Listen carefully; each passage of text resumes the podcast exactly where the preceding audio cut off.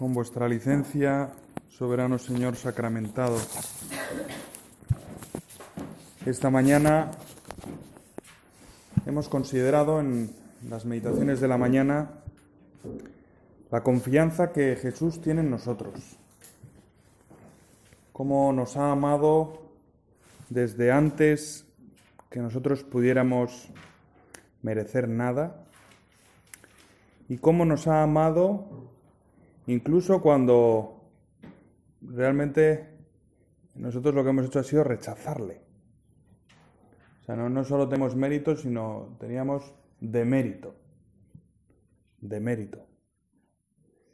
Y luego en el Via Crucis hemos podido contemplar cómo su amor llegó hasta acercarse a, a lo más oneroso de la condición humana, acercarse a las consecuencias del pecado, sufrir en su propia carne, cargar en su propia carne con el peso del pecado. Y, ahora en esta meditación de la tarde, pues quizás es un momento para ver la respuesta que nace en nuestro corazón. El Papa en, uno de los números más hermosos de Christus Vivit, hacia el final de este capítulo, que es el gran anuncio a los jóvenes, escribe, si alcanzas a valorar con el corazón la belleza de este anuncio, el anuncio del amor de Dios, la salvación que Dios nos ofrece. Si alcanzas a valorar con el corazón la belleza de este anuncio y te dejas encontrar por el Señor, si te dejas amar y salvar por Él, si entras en amistad con Él y empiezas a conversar con Cristo vivo, sobre las cosas concretas de tu vida, esa será la gran experiencia. Esa será la experiencia fundamental que sostendrá tu vida cristiana. Esa es también la experiencia que podrás comunicar a otros jóvenes. La experiencia fundamental que sostendrá tu vida cristiana, como el fundamento de un edificio. Si el edificio no se cae, si el edificio no se mueve cuando hay una gran riada, por ejemplo, es porque está bien fundamentado. Tiene un fundamento sólido. El Papa nos dice, pues eh, el fundamento de la vida cristiana es encontrar a Cristo, la amistad con Cristo, dejarnos salvar por Cristo.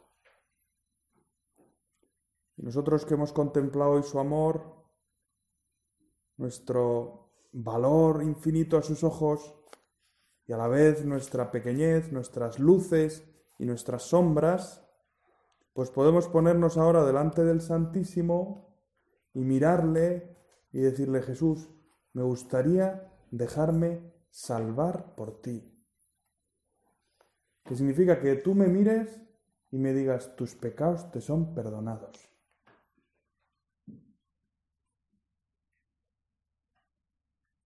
Me gustaría, como propone el Papa, dejarme amar por ti. Dejar que tú me mires y me digas, para mí eres muy valiosa.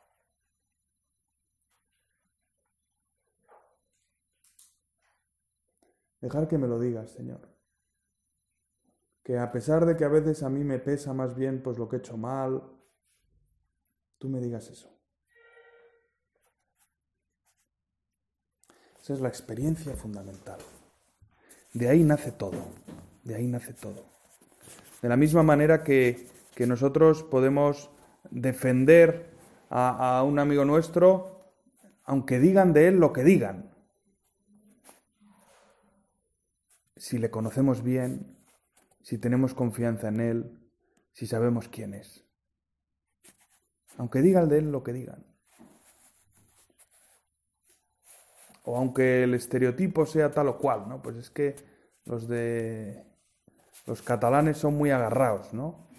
Y uno, pues si, si conoce a un catalán que no es agarrado, pues a lo mejor tus, tus amigas o tus amigos te dicen, no, este seguro que es un agarrado y tal. Y tú puedes decir, ¿qué va, qué va? No lo es, no lo es. Que sí, hombre, si todos lo son. Que no, que no, que no lo es, que no lo es. Pasa con todos los estereotipos, ¿no? Estereotipos sobre sitios, estereotipos pues sobre los cristianos, estereotipos sobre, sobre lo que sea. Si tú conoces personalmente a alguien, no te dejas llevar por los estereotipos. No te dejas llevar por lo que se dice. Porque es que tú lo conoces personalmente. Si tú a Jesús lo conoces personalmente, es que te da igual que esté de moda ser cristiano, que no esté de moda, que digan que son no sé qué, que son... Si es que yo conozco a Jesús, ¿qué me vas a contar?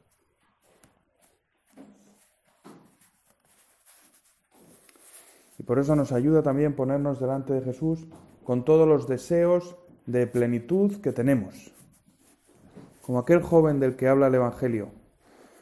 Cuando salía para ponerse en camino, vino uno corriendo y arrodillado ante él le preguntó, Maestro bueno, ¿qué debo hacer para conseguir la vida eterna? La vida eterna es el cielo, ¿no? Pero la vida eterna es la plenitud. La vida eterna es la felicidad. En el fondo este chico está preguntando pues lo que todos en algún momento nos preguntamos. ¿Qué tengo que hacer para ser feliz? Y lo que todos, aunque no nos preguntemos, tenemos en el corazón moviéndonos. Todos nos movemos para ser felices. Cuando elegimos una cosa en lugar de otra es porque pensamos que en el fondo es mejor eso. Cuando decido no ir a clase de 8 porque eh, prefiero seguir durmiendo es porque en el fondo pienso que es mejor seguir durmiendo. Me va a dar más.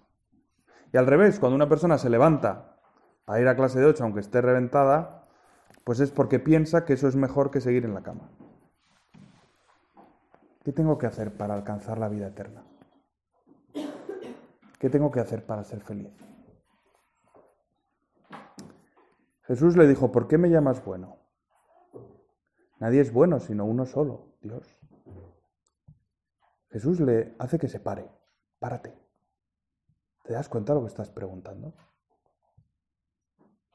¿Te das cuenta de lo que estás haciendo eh, al estar en un retiro? ¿Te das cuenta de que te estás poniendo delante de Dios?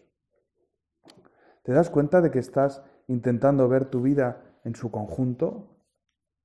¿Te das cuenta de que las cosas que veas, las cosas que, que decidas, las actitudes que tomes, ¿te das cuenta de que pueden tener mucha importancia? Para y piensa. Nos ayuda también a nosotros, incluso cuando estamos ya metidos en el retiro, pararnos y pensar. ¿Por qué estoy aquí? ¿Estoy dispuesta a cambiar mi vida? A cambiar formas que tengo de hacer, a cambiar a lo mejor frivolidades. ¿Estoy dispuesta? Jesús sigue, ya conoces los mandamientos. No matarás, no cometerás adulterio, no robarás, no dirás falso testimonio, no defraudarás a nadie, honra a tu padre y a tu madre. Maestro, todo esto lo he guardado desde mi adolescencia. Claro, aquí se nos cuela un poco ese, mm, esa mentalidad nuestra, ¿no? Como que nuestra relación con Dios, en el fondo, es cumplir cosas, ¿no? Eh, claro, ya que el chaval le dice, ¿qué, qué, más me falta? Yo esto ya lo he hecho, yo esto ya lo he hecho, ¿no? Como si, como si la religión, la vida cristiana más que la religión fuera hacer cosas. Ah, pues entonces ahora estoy en el retiro y entonces ahora ya lo que tengo que hacer es ya de una vez tomarme en serio mi vida cristiana. Yo ahora ya, en este retiro ya, hoy Jesús he hecho el propósito de tomarme ya en serio mi vida cristiana. No, no, pero en serio, en serio. Yo ahora ya me lo tomo en serio. Y ahora ya voy a empezar a rezar en serio porque me lo he propuesto. Y voy a empezar a, estudiar en serio porque me lo he propuesto. Que no es eso. Sí que no es eso. Si no es cuestión de hacer cosas. Jesús a lo que te invita es a una relación personal. Maestro, todo esto lo he guardado desde mi adolescencia y Jesús, fijando en él su mirada, le amó. Jesús le miró con amor. A Jesús le enternece ver un corazón que quiere el bien. Y le enternece también ver nuestros esfuerzos por hacer el bien. Él ya sabe que no se trata de hacer cosas, pero también sabe que los hombres funcionamos pues haciendo cosas y proponiéndonos cosas y poniendo de nuestra parte. Y por eso a Jesús le encanta que pongamos de nuestra parte. Pero en el fondo nos invita a algo más, nos invita a una relación personal. Yo no quiero que hagas cosas. Como hemos dicho esta mañana, yo lo que quiero es que seamos amigos. Que de verdad nos queramos como amigos. Eso es mucho más exigente. Porque el riesgo es convertir la vida cristiana como en decir una serie de cosas que tengo que hacer y ya cuando he hecho esto ya está, ¿no? Ahora ya me puedo dedicar a mis cosas, ¿no? Y ahora ya he hecho esto y ahora ya y ahora ya tiempo libre, ¿no? Ahora ya tiempo libre. Y, se nos cuela también otra tentación, que es decir, si, trato a Dios, tengo que sentirme bien, que es lo que le pasa a este chico, ¿no? Yo ya he cumplido los mandamientos y todavía no me siento como pleno, pleno. ¿Qué pasa, no? ¿Qué pasa? Porque yo si hago lo que toca, tendría que estar ya como bien, ¿no? Y tenemos el riesgo de reducir nuestra vida cristiana a estar bien que es un riesgo que no es que nos pase a nosotros porque seamos eh, piltrafillas, sino que es el riesgo del mundo en que vivimos. Hoy en día, si tú vas a una librería de estas un poco grandes, que, no es religiosa, y buscas libros de religión, pues están en la zona de eh, bienestar, eh, espiritualidad, wellness. Y uno dice, ¿qué tendrá que ver el chorizo con la coliflor? Pero bueno, pues ahí están juntos, ¿no? Chorizo y coliflor, nasco. Wellness religión y esoterismo también. Venga, venga, mete cosas. Bueno, vivimos en un mundo en que la religión forma parte del wellness. Y entonces eh, rezo para estar bien. Y, y al revés, rezo cuando estoy bien. Porque caemos un poco en esa trampa de identificarnos con nuestras emociones. Si no me apetece rezar, entonces es que en realidad no quiero a Jesús y entonces no tengo que rezar porque sería falso. O sea, si yo voy a misa y no siento nada, pues es señal de que yo en realidad eso no me llena. Entonces tengo que dejar de ir a misa. ¿Sí? ¿Eso funciona así o qué? Y el día que no te apetezca cuidar a tus hijos, ¿qué vas a hacer? ¿Vas a pensar que ya no les quieres? No, una cosa es pues eso, las emociones que tenemos y, que un día pues me puedo levantar mm, pues mal, mal, y eso no quiere decir que odie al mundo entero, quiere decir que te has levantado mal, pues ya está, bienvenida al mundo de los que nos levantamos mal, ya está, no pasa nada. Por eso hay que ir un poquito más a fondo. ¿Por qué no me apetece rezar?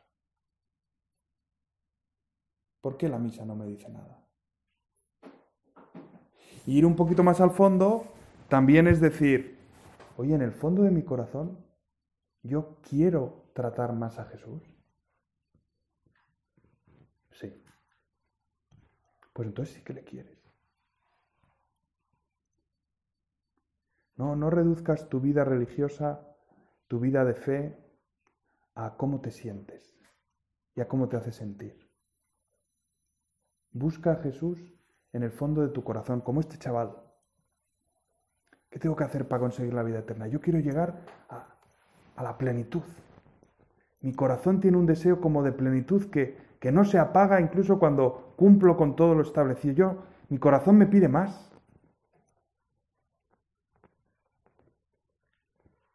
Y Jesús por eso le mira y le quiere. Le dice, tu corazón lo que te está pidiendo es este amor que no se acaba. Lo que te está pidiendo es descubrir que hay alguien que te quiere, que dice siempre sí, que dice siempre qué bueno es que estés aquí, que dice siempre cuánto vales, cuánto vales. Una cosa te falta, ¿Quieres tener un corazón lleno? ¿Quieres vivir la vida a fondo? Una cosa te falta. Anda, vende todo lo que tienes y dáselo a los pobres, y tendrás un tesoro en el cielo. Luego ven y sígueme.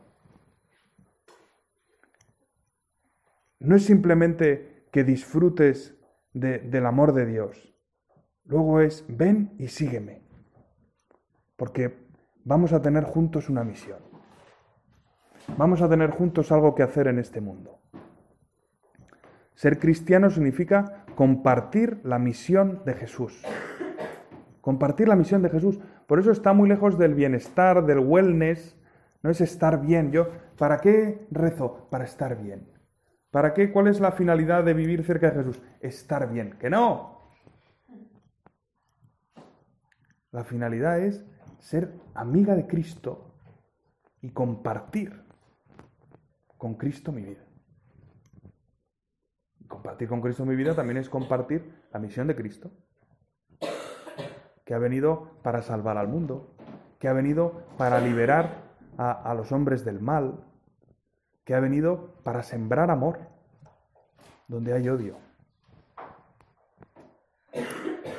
Y por eso, al final de este día de retiro, aunque a lo mejor hemos estado dándole vueltas a quién soy yo, cuáles son los dones que he recibido, cuáles son mis sombras, cuáles son mis defectos, pues a lo mejor lo que nos va a servir más es mirar hacia adelante y decir, ¿para quién soy yo? ¿Para quién soy yo?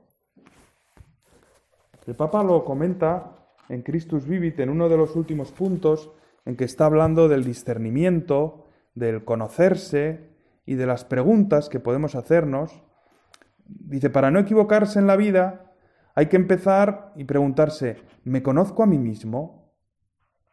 ¿Conozco lo que alegra o entristece mi corazón? ¿Cuáles son mis fortalezas y mis debilidades?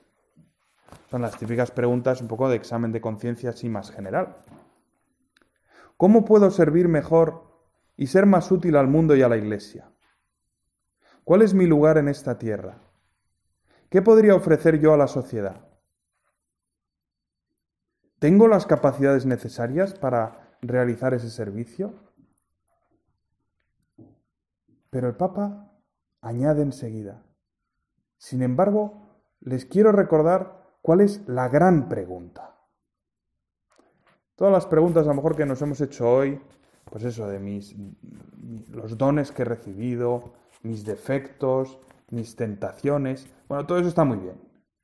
Pero la gran pregunta es la que el Papa nos recuerda aquí. Dice, muchas veces en la vida perdemos tiempo preguntándonos, pero ¿quién soy yo? Y tú puedes preguntarte quién eres y pasar toda la vida buscando quién eres. Pero pregúntate, ¿para quién soy yo? Esa es la gran pregunta. ¿Para quién soy yo? Jesús a ese chico joven le está ofreciendo un para quién. Bien, tú estás muy preocupado por ti mismo, tu felicidad, y, si estás haciendo bastante, si no estás haciendo bastante, si podrías hacer más, si ya no puedes hacer más, porque aquel chaval debía estar un poco agobiado diciendo, bueno, yo ya estoy cumpliendo todos los mandamientos, yo ya estoy haciendo todo, estoy haciendo todo, ¿qué más puedo hacer? Pero todo eres tú, tú, tú, tú, tú. Y aquí Jesús lo que le dice es, ¿te animas a vivir para los demás?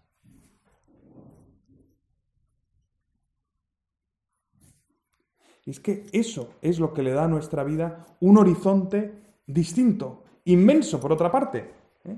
y entusiasmante. Porque a veces cuando reducimos la religión, la vida cristiana, pues eso, al wellness, al bienestar, pues en el fondo nos parece que si yo me conozco a mí misma, ya voy a estar bien. ¿no? Porque ya todo me va a cuadrar y voy a estar bien porque ya me conozco y ya sé cuáles son mis mis cosas y mis no sé qué y lo que me... Y ya, si lo conozco, pues ya good vibes. Esto es lo que está ahora de moda, ¿no? Good vibes. Yo good vibes y yo good vibes only. Entonces ya me conozco. Entonces, ¿qué es lo que nos encanta? Nos encantan los tests de personalidad. Nos encanta. Porque yo, yo necesito un test para ya conocerme. O sea, yo para conocerme necesito un test de personalidad. ¿eh? O sea, la humanidad lleva dos mil años preguntándose quién es el hombre y tú con un test de personalidad lo vas a resolver. ¿eh?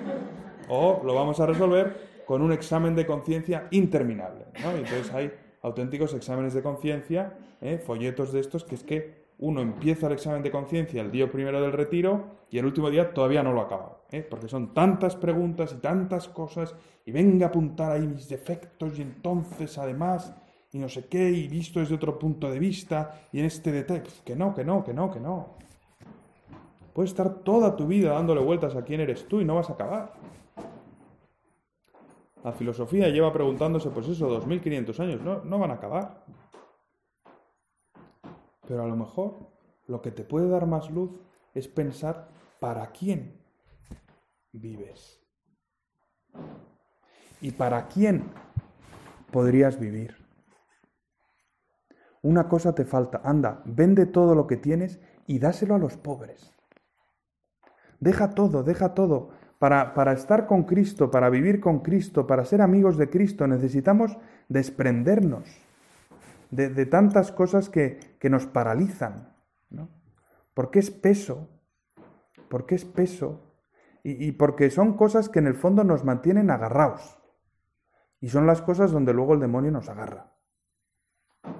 Santo Tomás Moro decía en una obra suya preciosa que se llama la, tristeza de Cristo, la agonía de Cristo, pues decía que cuando acudimos a luchar contra el demonio, si tenemos el corazón lleno de cosas, es como ir a pelear con mucha ropa, ¿no? Imagínate con mucha ropa y de esas, y de esas ropas antiguas, ¿no? De las pelis, que son mucha tela y mucho peso, y, y ahora la no sé qué, y ahora una capa, y ahora por encima de la capa una piel, y por encima de la piel un no sé cuánto. Entonces vas ahí a pelear y es que ya primero no te puedes mover.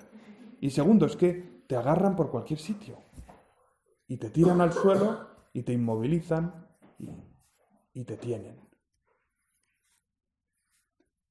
Y por eso Tomás Moro decía, no, hay que acudir a la batalla sin nada, sin nada. Y no, no estaba hablando él de, del celibato, ¿eh? porque él era un hombre casado. Estaba hablando de tener un corazón desprendido de las posesiones.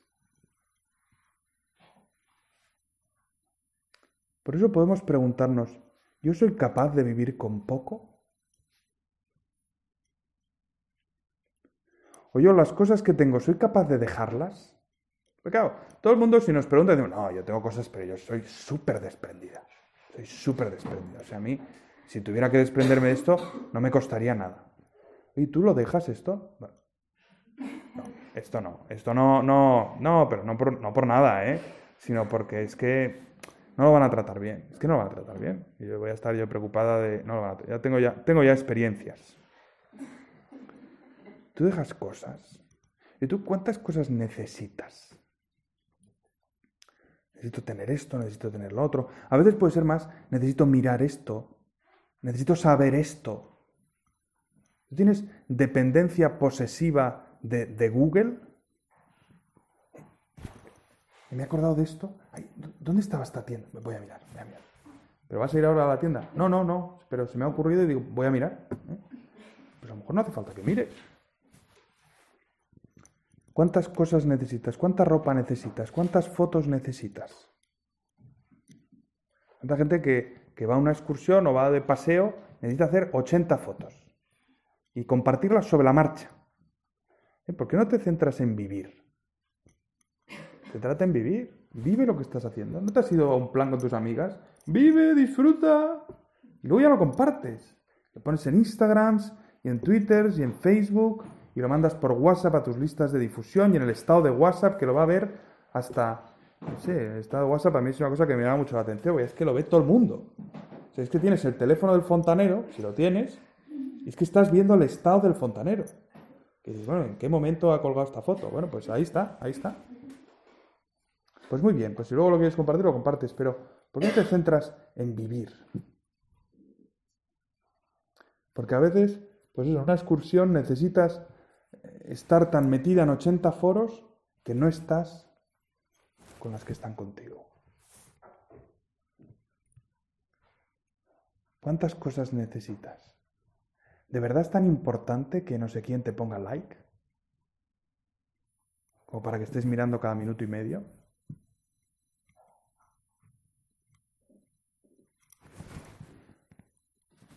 Anda, vende todo lo que tienes y dáselo a los pobres. Esa necesidad que tengo a veces de estar tan centrado en si me miran, en si no me miran, en si he compartido esta foto, en si no he compartido, en si me ha dado like, en si no me ha dado like, en si yo le he puesto like, en si no le he puesto like, en si... ¿No podría dedicarlo a los pobres? A la gente que tengo cerca en la que a lo mejor nadie se fija. Estamos en la universidad, muchas vivís en residencias o en un piso con otra gente. Siempre hay personas solas. Siempre hay personas solas. Y luego tenemos, ¿verdad?, en, este país una facilidad tremenda para dedicar tiempo a quien lo necesita. A lo mejor pienso un poco en el año pasado o en el trimestre pasado y digo, ¿cuánto tiempo dediqué a personas necesitadas? ¿Cuánto tiempo pasé pues visitando a lo mejor ancianos a los que su familia pues no hace ningún caso? A veces no hay que pensar en ancianos, en no sé qué residencia, no sé cuántos. A lo mejor yo misma tengo una tía abuela que vive sola y que no la llama nadie. Y no la puedo llamar yo. No puedo yo de vez en cuando coger el teléfono y voy a pasar. Es que si la llamo, es que va a ser media hora mínimo. Porque es que además me repite todo cinco veces. Bueno, pues precisamente. A lo mejor es que no tiene nadie con quien hablar. ¿Y no puedes tú llamarla? ¿Y no puedes tú hacerte presente? Anda, vende todo lo que tienes y dáselo a los pobres. Esa atención que buscas, ¿por qué no la das a la que no lo tiene? Ese tiempo que nunca tenemos tiempo, ¿no? ¿Por qué no coges tu tiempo y se lo das a alguien? Pues que a lo mejor está pues buscando, no sé, otra que la acompañe a dar una vuelta, o a salir a hacer deporte, o a lo que sea. Si, si, la, si la obra más propia del corazón, del alma, es el amor, es que perdemos el alma cuando no amamos. ¿De qué le sirve al mundo ganar el mundo? Perdón, ¿de qué le sirve al hombre ganar el mundo si pierde su alma?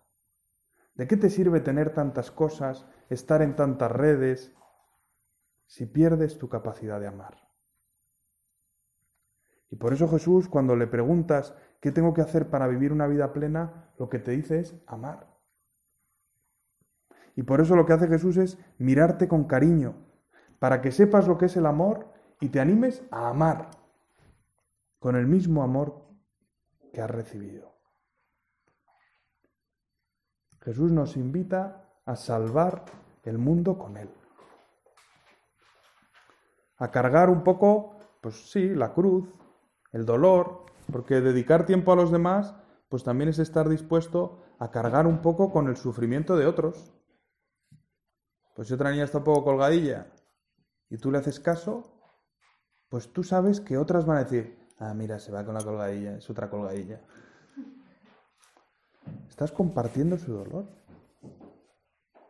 ¿Qué es lo que Jesús ha venido a hacer? Es lo que vemos en la Virgen, es lo que vemos en San Juan, que están junto a la cruz, ¿no? Está Jesús, al que todo el mundo le insulta, le desprecia, y está ahí San Juan. Tú imagínate, todos, porque en aquella época, en la época de los judíos, las mujeres contaban muy poco. Pero San Juan, así, está ahí con, con esas mujeres, es un pardillo, es un colgado, es un pringado. No es capaz ni de decir nada. Y San Juan al lado de la cruz, apoyando a su Señor, apoyando a la Virgen, representándonos un poco a todos. Y las santas mujeres, pues ahí diciéndole a Jesús con su presencia, Jesús te queremos. Para nosotras eres importante. Anda, vende todo lo que tienes y dáselo a los pobres y tendrás un tesoro en el cielo. Luego ven y sígueme. Y al final, eso ahí se resume todo. Sígueme. ¿Te animas a vivir conmigo? ¿Te animas a compartir lo que a mí me preocupa? Jesús nos lo dice desde la Eucaristía. ¿Te animas a vivir para los demás como yo vivo para los demás? Fíjate, un Dios que se hace un trozo de pan para que le podamos sentir, para que le podamos comer, para que le podamos mirar aquí y ahora. ¿No te gustaría vivir un poco para los demás? ¿No te gustaría vivir un poco pensando en lo que necesitan los demás? No pienses solo quién eres, piensa para quién eres. El Papa lo decía en, en, el texto que escribió antes de Christus Vivit. Dice, reconozcamos nuestra fragilidad. Muy bien, pensemos en nuestros pecados, en lo que hacemos mal, en nuestros defectos, pero dejemos que Jesús la tome con sus manos y nos lance a la misión. Somos frágiles, pero portadores de un tesoro que nos hace grandes y que puede hacer más buenos y más felices a quienes lo reciban. ¿No te ilusiona poder compartir el haber descubierto a Jesús? ¿No te ilusiona poder compartir la alegría de que los pecados se pueden perdonar? La alegría de que se puede ser muy feliz sirviendo a otros? La alegría de que en el mundo el amor puede ser más fuerte que, que el odio. Pues terminamos esta meditación y ahora quedará un tiempo de oración ante el Santísimo y terminamos mirando a la Virgen. Y, viendo cómo, como decía el Papa en el texto que hemos leído esta mañana, pues la Virgen cuando se entera que va a ser la Madre de Dios, no se dedica a colgarlo en Facebook y empezar a poner en Instagram así fotos de su casa y de la tripilla y de la ropa que se ha comprado y ya la cuna que le ha mandado a hacer a no sé quién. No, no. La Virgen lo que hace es que se va corriendo a ayudar a su prima Isabel, que está mayorcilla y va a ser madre. La Virgen no se preocupa tanto de quién es ella, sino de para quién puede vivir. Madre nuestra, ayúdanos tú a ver nuestra vida desde esa óptica. No preocuparnos tanto de quiénes somos, sino de para quién podemos vivir.